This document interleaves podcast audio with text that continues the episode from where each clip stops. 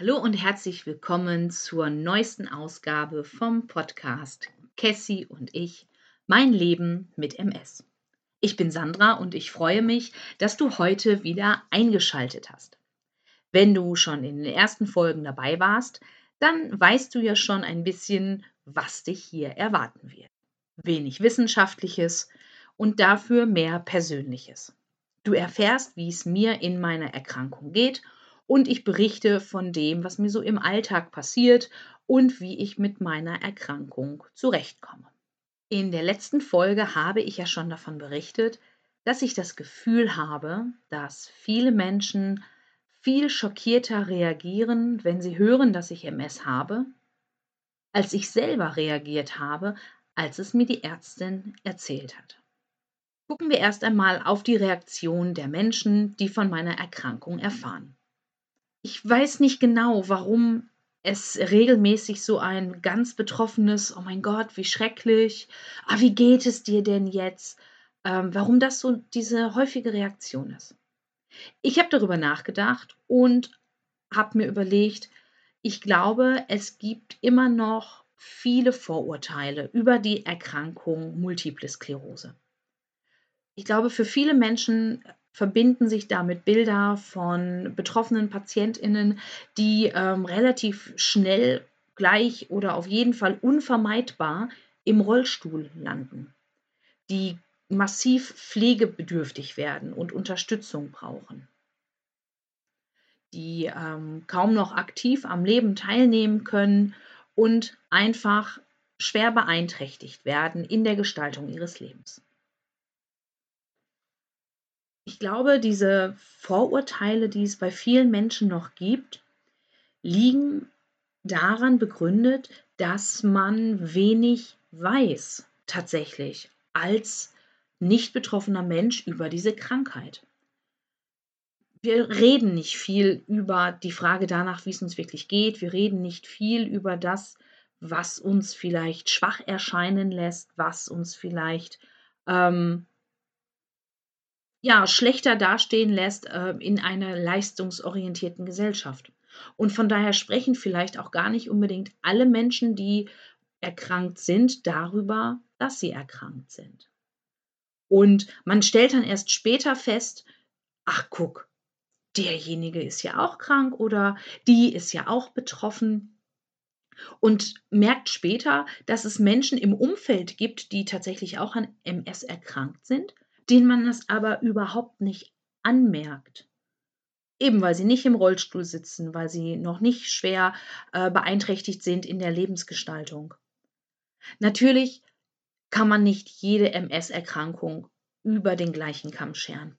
Ich habe ja schon erzählt, dass MS als Krankheit der tausend Gesichter bezeichnet wird, eben weil die Erkrankung bei jedem Menschen anders verlaufen kann, andere ähm, sichtbare Zeichen hinterlässt und schwer zu greifen ist. Und ich ja tatsächlich auch überhaupt nicht weiß, wie meine Erkrankung verlaufen wird. Ob ich vielleicht ähm, demnächst bald einen Schub bekomme, der mich tatsächlich in der Bewegungsfähigkeit so stark einschränkt, dass ich vielleicht nicht mehr gehen kann. Ich weiß es einfach nicht. Was ich aber weiß, ist, dass es mittlerweile viele Medikamente gibt, die gegen MS eingesetzt werden können, dass viel geforscht wird in diesem Bereich und dass wir heute viel, viel weiter sind als zum Beispiel noch vor 20 Jahren. Tatsächlich bin ich angesprochen worden von jemandem aus meinem weiteren Umfeld. Die Person meinte, wir sollten uns mal unterhalten, weil ich habe das auch. Und das ist auch eine der Personen, wo ich es überhaupt erst gar nicht vermutet hätte. Ich kenne sie jetzt noch nicht so lange und so intensiv. Ich wohne ja noch nicht so lange hier im Norden. Aber äh, das war halt so jemand, wo ich erstmal auch nicht gedacht hätte, dass diese Person erkrankt ist. Was mir aufgefallen ist, ist, dass diese Person mit einem dreirädrigen Fahrrad unterwegs ist. Hinten zwei Räder, großer Gepäckkorb äh, dazwischen wo man Einkäufe reinschmeißen kann und sowas. Aber das habe ich auch eher durch Zufall mal gesehen. Vor 20 Jahren gab es ein oder zwei Medikamente und wenn man das eine nicht vertragen hat und mit dem anderen nicht zurechtkam, dann hatte man echt schlechte Karten. Heute gibt es eine Vielzahl an Medikamenten, die ganz unterschiedlich wirken, natürlich immer mit dem, mit dem Ziel, Schübe zu verringern und den Verlauf der Krankheit ähm, möglichst einzudämmen, zu verlangsamen und die Lebensqualität der betroffenen Patientinnen hochzuhalten. Und ich denke mir, wenn Menschen, die vor 20 Jahren mit dieser Diagnose konfrontiert wurden, heute noch relativ gut dabei sind, dann darf ich, die ja recht frisch diagnostiziert wurde, auch optimistisch und mit Lebensfreude in die Zukunft gucken. Wie habe ich also reagiert, als die Ärztin im Krankenhaus mir von meiner Diagnose erzählt hat? Erstmal gar nicht. Und dann auch nicht wirklich. Es ist tatsächlich so, dass ich es für mich als eine total entspannende und schon fast positive Nachricht empfunden habe, dass ich das schon länger habe. Dass ich also nicht von heute auf morgen mit irgendeiner Diagnose konfrontiert wurde, von der ich noch nie irgendwie ähm, das Gefühl hatte, betroffen gewesen zu sein, sondern dass man mir gesagt hat, Frau Thies, so wie wir Ihre Bilder hier sehen, haben Sie das schon länger. Weil das bedeutet für mich, ich bin an dem Tag meiner Diagnosegebung nicht ein anderer Mensch als ein Monat vorher zu meinem Geburtstag.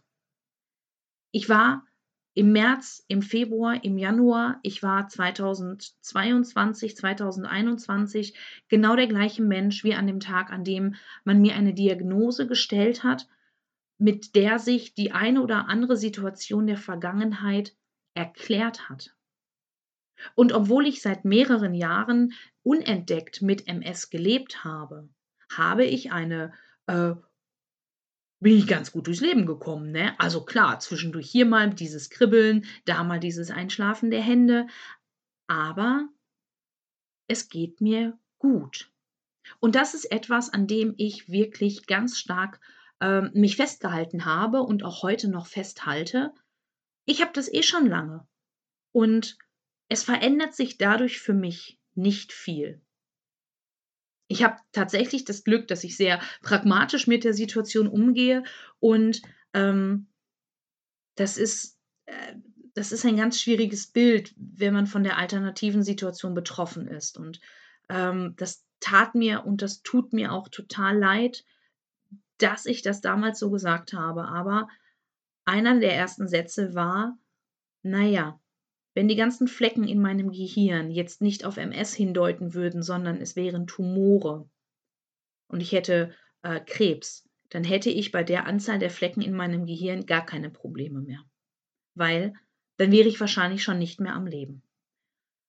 Es tut mir schrecklich leid, dass das ähm, etwas ist, weil jeder, der von Krebs betroffen ist, sich damit vielleicht irgendwie mh, hm, herabgesetzt fühlt oder ich weiß es nicht. Es tat mir mega leid später, aber das war der erste Gedanke. MS ist keine lebensverkürzende Erkrankung. Und von daher bin ich einfach gut dran. Ich darf leben, auch wenn es vielleicht irgendwann früher oder später, ich weiß es ja nicht, zu Einschränkungen kommen kann oder kommen wird. Ich werde leben. Und dann kann ich mich immer noch über einen schönen Sonnenaufgang freuen. Ich kann mich immer noch über Schmuddelwetter ärgern. Ich kann mit meinen besten Freunden dumme Sprüche machen und kaltes Bier trinken. Vielleicht nicht mehr ganz so viel, aber das ist mir alles noch möglich. Und das finde ich ist etwas, was mich sehr entspannt auf meine Diagnose gucken lässt. Dann hatte ich auch einen Gedanken wie, boah, wie praktisch, dass wir umgezogen sind. Weil das neue Haus, in dem wir leben, ist ebenerdig. Es gibt nur noch zwei Stufen, die ins Haus bzw. in den Garten führen. Ich habe immer gedacht, es ist total praktisch, weil unsere Hündin so alt ist, dass sie ansonsten der erste von uns im Haus wäre, der einen Treppenlift braucht. Jetzt kann ich sagen, sollte ich irgendwann auf einen Rollator oder sogar auf einen Rollstuhl angewiesen sein, wird das Leben im neuen Haus für mich einfacher als im alten.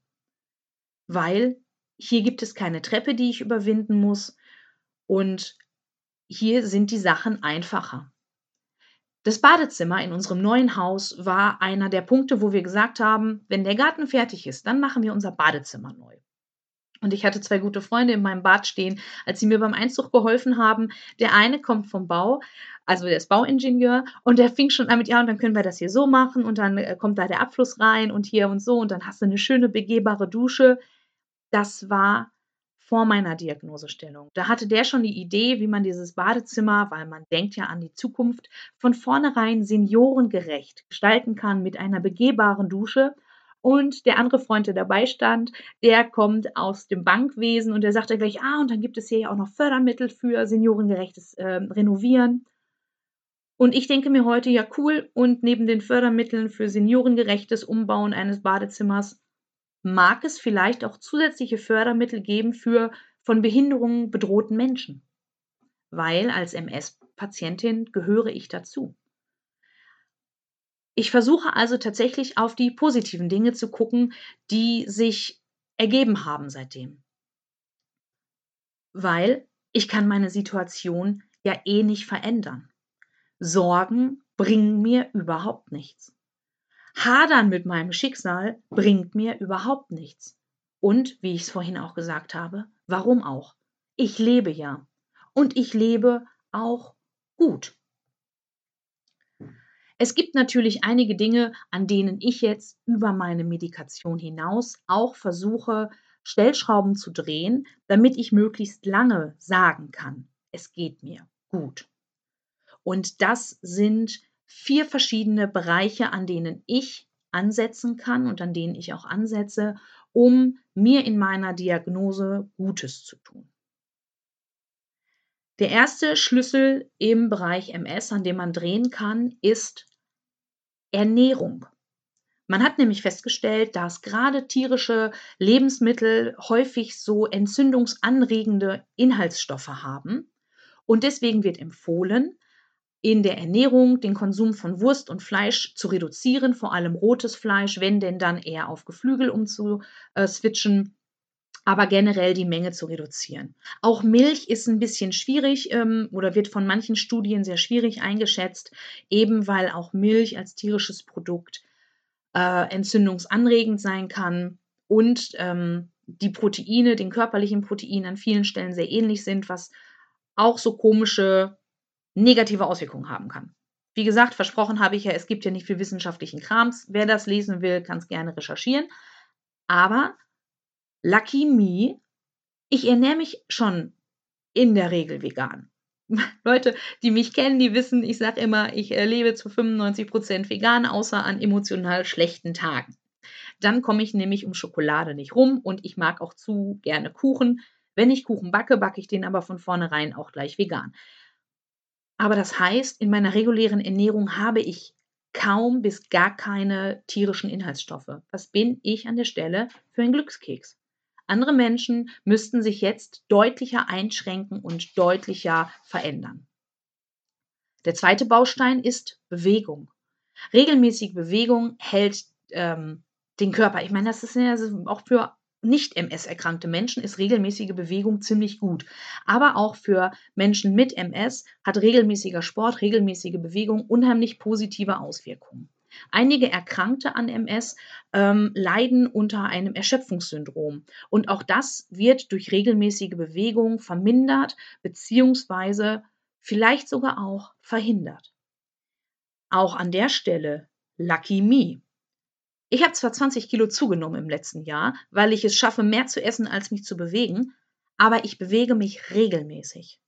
Ich habe tatsächlich ähm, viel Bewegung. Wenn ich nicht mit meinem Hund spazieren gehe, dann gehe ich alleine spazieren. Ich war regelmäßig im Fitnessstudio. Jetzt bauen die gerade Sachen um, das finde ich blöd, habe ich gekündigt. Aber ich mache auch viele Sachen zu Hause. Ich mache Yoga. Ich ähm, versuche regelmäßig Fahrrad zu fahren oder schwimmen zu gehen. Also auch an der Stelle gehört Bewegung in meinen Alltag hinein. Und ich muss mich an der Stelle nicht so stark umgewöhnen wie Menschen, die vielleicht bisher als regelrechte Couch Potatoes durchs Leben gewandert sind. Beim Thema Bewegung und Essen heißt es für mich vor allem eins, back to the roots. Es gibt eine Zeit, es gab eine Zeit, da habe ich in einem Altenheim gearbeitet und in der Zeit war super. Regelmäßig gegessen, regelmäßig bewegt, äh, feste Arbeitszeiten gehabt. In dieser Zeit hatte ich tatsächlich keinerlei äh, Symptome, keinerlei Herausforderungen. In der Zeit, als ich im Altenheim gearbeitet habe, ist mein Körper buchstäblich zur Ruhe gekommen. Jetzt werde ich deswegen nicht meine Stelle wechseln, weil dafür mag ich meinen Job zu sehr. Aber von daher weiß ich, dass wenn ich diese Dinge umsetzen kann, regelmäßiges gutes Essen, regelmäßige Bewegung, dass das gut für mich ist. Der dritte Baustein, an dem man schrauben kann, ist sein Mindset. Wie gehe ich gedanklich mit der emotional mit der Sache um? Und ich glaube, wer den Podcast bis jetzt gehört hat, merkt, da bin ich auf einem ganz guten Weg das Positive zu sehen, die kleinen Dinge wertzuschätzen, das sind schon Sachen, die mir liegen und an denen ich auch sehr dran bin. Also wir merken, von den vier Punkten, die ich angesprochen habe, sind drei Punkte für mich nicht die größte Herausforderung, sondern hier geht es darum, wieder zurückzukehren zu dem, gerade halt bei Sport und Essen, wo ich schon mal gewesen bin. Ist die spannende Frage, was ist der vierte Baustein, an dem ich als betroffene MS-Patientin arbeiten kann. Das ist meine größte Herausforderung. Das ist nämlich die Frage der Work-Life-Balance. Das heißt, Leben, Arbeiten, Erholen, ausgewogen zu gestalten. Wer mit mir zusammen im Leben unterwegs ist, der weiß, dass ich meinen Job echt gerne mache und dass ich auch nicht der Mensch bin, der dann auf Stunden guckt.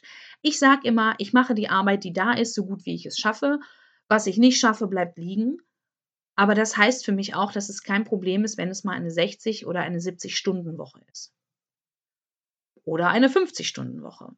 Aber ich gehe selten nach 38,5 Stunden in der Woche nach Hause, lege meinen Stift an die Seite und sage, so, Feierabend dafür ist mein Berufsfeld einfach nicht gemacht.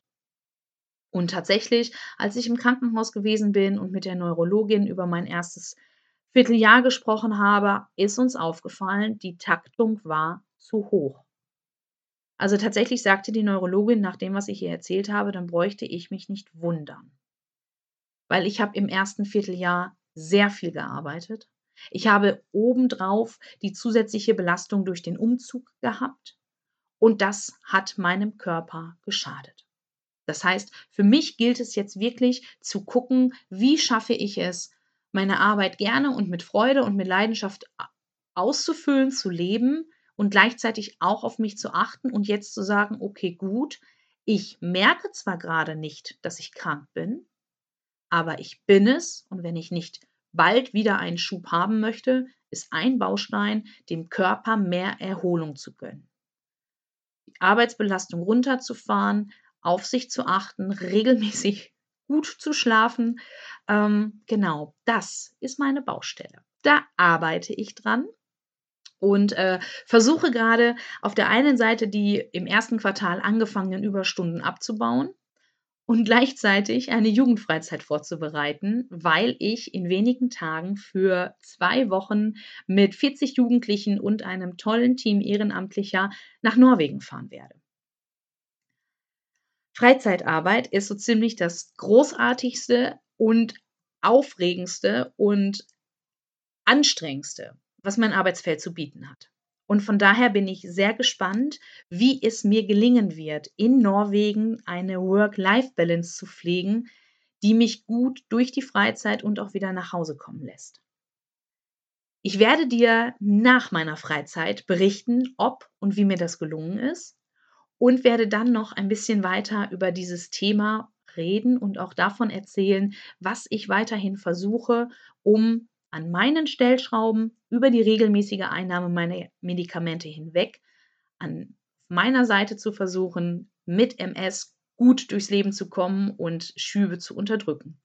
Ich freue mich, wenn wir uns bald wieder hören. Und wenn du magst, ähm, abonniere meinen Podcast, weil dann kriegst du mit, wann die nächste Folge hochgeladen wird. Dadurch, dass ich nach Norwegen fahre, sind es nämlich nicht zwei Wochen, sondern mindestens drei. Und je nachdem, wie es mir geht, ansonsten sogar auch vier Wochen, bis wir uns wiederhören. Ich wünsche dir bis dahin eine gute Zeit. Bis dann. Tschüss.